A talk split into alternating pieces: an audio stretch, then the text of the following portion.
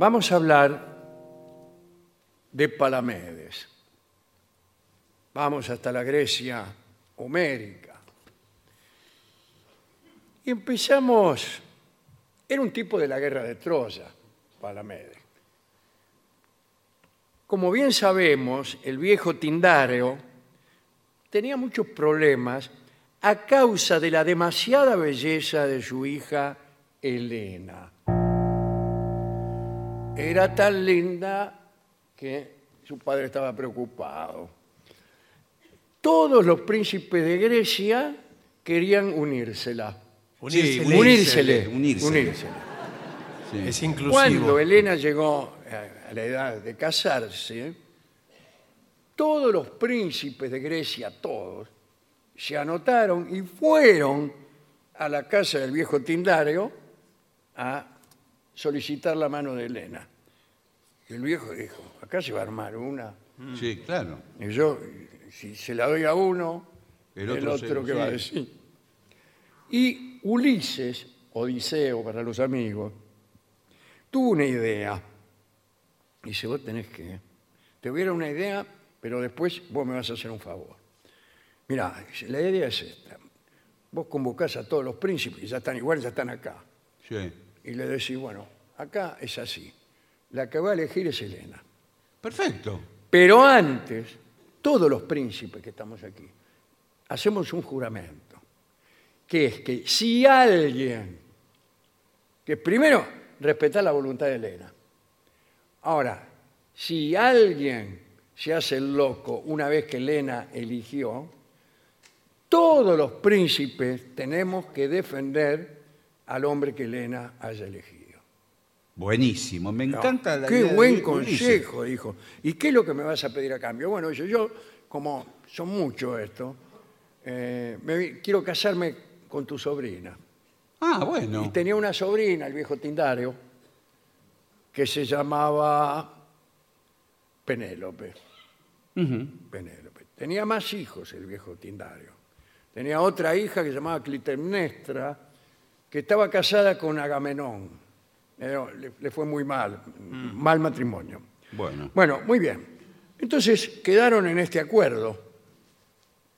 Pero una noche en una farra entre los dioses, las diosas Afrodita, Atenea y Hera, empezaron a ver yo soy más linda, quién es la más linda, quién es más linda. Y eligieron a un pastor que en realidad era, era el hijo del rey de Troya, pero bueno. Y dijeron, a ver, vos tenés que decir cuál de estas tres, era ese, cuál de nosotras tres es la más linda. Pero las tres lo sobornaron o intentaron sobornarlo. Atenea le ofreció, por supuesto, la inteligencia y la sabiduría. Era el poder. Y Afrodita le ofreció Claro. a la mujer más hermosa del mundo, que era Helena. Y medio se la mostró así en una ensoñación. Y Paris, que no era tonto, dijo, sí, Bueno, La más linda es Afrodita, dijo. no, la más linda es Helena. Helena. Bueno, sí. Bueno, eh, ahora, ¿qué pasa? Helena eligió, en aquella reunión multitudinaria de príncipes, eligió a Menelao, Menelao de Esparta. Todos dijeron, buen fenómeno, se fue, se casaron, qué sé yo. Pero Afrodita, que le había prometido a París que le iba a dejar la mujer más linda del mundo, hizo unos tejemanejes para que París, en tanto que hijo del rey Príamo de Troya, visitara diplomáticamente a Menelao y su esposa Helena. eh, en Esparta.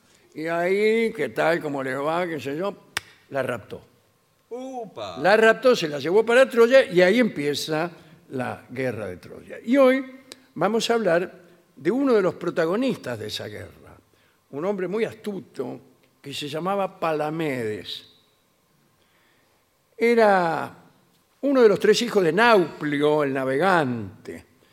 Eh, cuando se produjo el rapto este de, de- de Helena, lo llevaron para Troya, Palamedes lo consoló al, al marido, a Menelao, trató de calmarlo, y después viajó a Troya con Menelao y con Ulises, también llamado Odiseo. ¿Para qué? Para tratar de resolver el conflicto en forma pacífica. No, no hubo buenas negociaciones y después hubo una segunda embajada, pero bueno, la guerra aparecía como inevitable. Y en ese momento, cuando todos los antiguos pretendientes de Helena se disponen a dirigirse a Troya para recuperar a la joven, tal como habían prometido, Ulises, Odiseo, pese a estar comprometido por el juramento de Tindario, cuya idea él mismo le había dado, Sí. trató de hacerse el chancho rengo, trató de no ir a la guerra. Ulises era muy astuto también. Entonces, ¿qué hizo?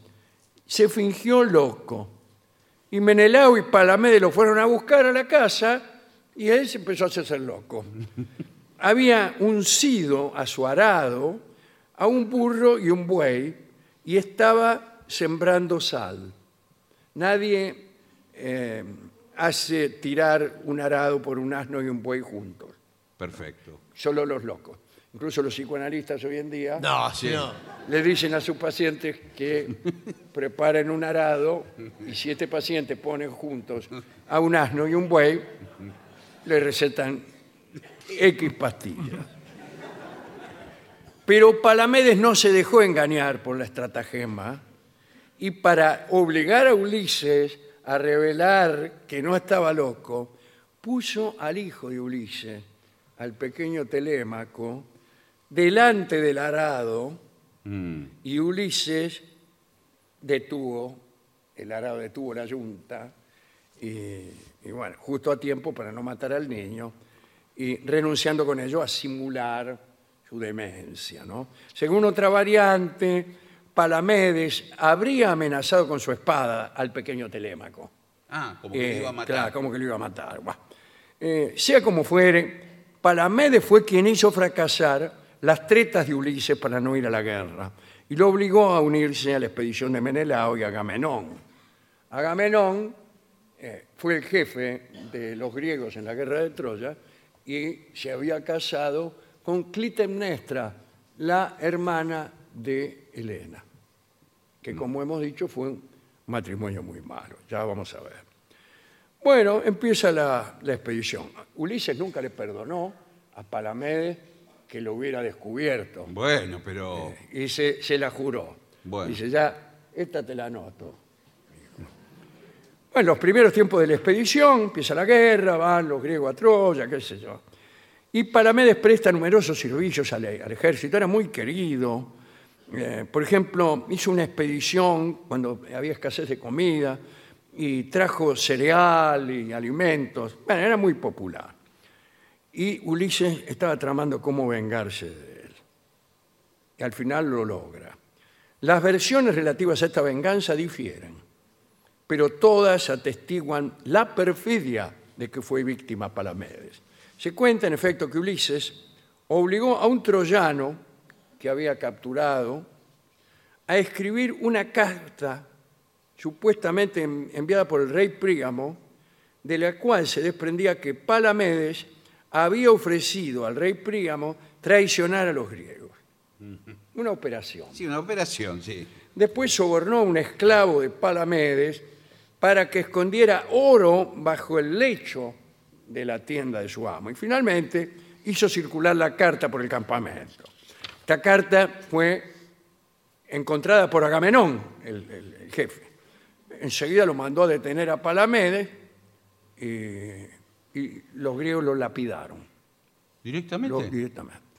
Otros dicen que Odiseo, Ulises y Diomedes, fingiendo que habían descubierto un tesoro en un pozo profundo, dejaron que Palamedes se introdujera en él y luego le empezaron a tirar piedra. Bueno, este, lo lapidaron también. Eh, Palamedes se había ganado la gratitud de sus compañeros, principalmente por la invención de los dados. La guerra de Troya duró 10 años. Cuando empieza el libro, cuando empieza la Ilíada, ya están casi al final de la guerra. Es increíble, el libro no empieza por eh, la convocatoria del Tindario, no, no. Canta Dios a la venganza fatal de Aquiles de Peleo. Y Aquiles de Peleo armó el lío que armó eh, ya en los finales de la guerra. Estaban todos hartos. Y Palamedes in- inventa los dados. ¿Los dados como los conocemos hoy? Sí, como los conocemos hoy. Y ahí mataban el tiempo delante de Troya. El primer par de dados lo dedicó en el tiempo de Tique en Argos. Y todos envidiaban la gran sabidu- sabiduría de Palamedes porque también inventó la balanza, las medidas, el alfabeto y el arte de apostar centinelas. Y antes de Palamedes, los centinelas se ponían en lugares inadecuados. Mm. Por ejemplo, en un pozo. bueno, lo matan a Palamedes. El papá, que era un navegante, Nauplio, se enteró del asesinato, se embarcó para Troya y exigió una satisfacción. Dice, ¿Qué es esto? ¿Qué se piensa? Pero Agamenón, el jefe, no quiso dársela, digo, la satisfacción. Claro. Pues, eh, claro, en realidad Agamenón también era un poco cómplice de Odiseo, eh, y entonces hizo el otario. Eh, Nauplio volvió a Grecia con su hijo superviviente, Eax, ¿y qué hizo para vengarse? Llevó falsas noticias a las esposas de los tipos que habían asesinado a Palamedes, diciendo a cada una de las esposas, tu marido va a regresar trayendo consigo una concubina troyana como su nueva reina y anda con muchas. Es un agregado. Claro, sí, ya no, no exagere tampoco. Algunas de esas esposas infelices se lo creyeron, algunas se suicidaron, No. otras empezaron a cometer adulterio. Claro. em- Más, eh, Sí, sí, ya que está. ahí la tiene a la ya nombrada Clitemnestra, la esposa de Agamenón, que se consiguió un amante llamado Egisto. No Egipto, No. Egisto. Eh, y finalmente cuando Agamenón volvió de la guerra, entre los dos lo mataron. Bueno, eh, Egialea, la esposa de Diomedes, tuvo un amante llamado Cometo. Y Meda, esposa de Idomeneo, usted no lo va a creer, pero con Leuco. ¿Qué? ¿Qué? Así se llamaba este hombre. Ah, o menos. Bueno. Igual. Mientras tanto, eh, hizo otras venganzas el papá de Palamedes, Nauplio. Cuando el grueso del ejército regresó de Troya, eh, Nauplio encendió una gran hoguera en unos arrecifes, que se llaman las Rocas Redondas. Los marineros, creyendo hallarse en las proximidades de un puerto, pusieron proa hacia el lugar donde estaba la luz y los barcos se estrellaron. En ese naufragio murió Ajax, el famoso guerrero. Según Apolodoro, la muerte de, Nau- de Nauplio también fue provocada por un acto de traición, ¿no? parecido al que él había cometido con la flota griega, pero no sabemos los pormenores de esta aventura. Se contaba también que Nauplio trató, vio que Penélope, la mujer de Ulises, Sí. estaba esperando que volviera Ulises y había unos tipos que la pretendían y ella decía, elegiré a uno de ustedes cuando termine esta bufanda. Y tejía todo el día, pero a la noche lo destejía. Claro. Bueno, Nauplio conspiraba para que eh, Penélope aceptara alguno de los pretendientes. Pero este, finalmente la mamá de Ulises lo engañó a Nauplio le dijo falsamente que otro de sus hijos había muerto y Nauplio no soportó el dolor y se suicidó. Así eran las cosas. Pero qué cantidad de... Una conf- operación tras otra. Sí, ya lo creo. Bueno. eh, la Ilíada es un libro fantástico, pero la Odisea es quizá mejor. La Odisea es el regreso de Ulises. Se llama Odisea porque en realidad el nombre griego es Odiseo. Aqu- Aquella famosa historia en que Odiseo eh, puede dominar al gigante Porifemo eh, con estratagemas, con astucia, consigue dejarlo ciego. a Tenía un solo ojo. el Tenía un solo ojo. Sí. Y eh, Polifemo desesperado le dice, dime cómo te llamas, dime cómo te llamas, para saber quién lo había derrotado, quién prácticamente lo habían matado. Y Y Odiseo le dice, mi nombre es nadie. Pero nadie en griego es Odis. Odis. Y es llamado Odiseo. Juego de palabras de Homero. Juego de palabras de Homero. Bueno, muy bien. De todos modos, la Odisea es el ansia del regreso, es el libro del regreso. ¿Y acaso también es la refutación del regreso? Porque de algún modo uno empieza a comprender que no es posible volver. Los lugares a los que creemos retornar ya se han ido. Cuando volvemos ya se fueron los lugares.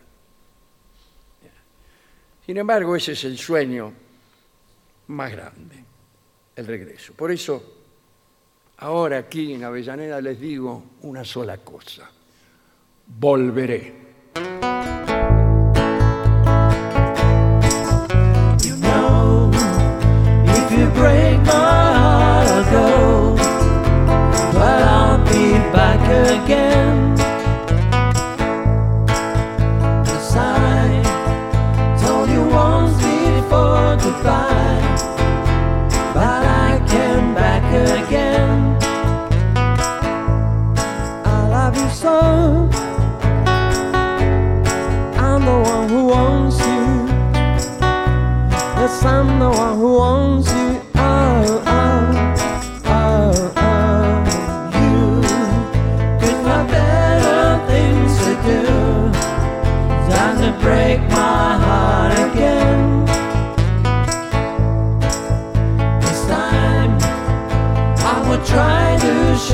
but I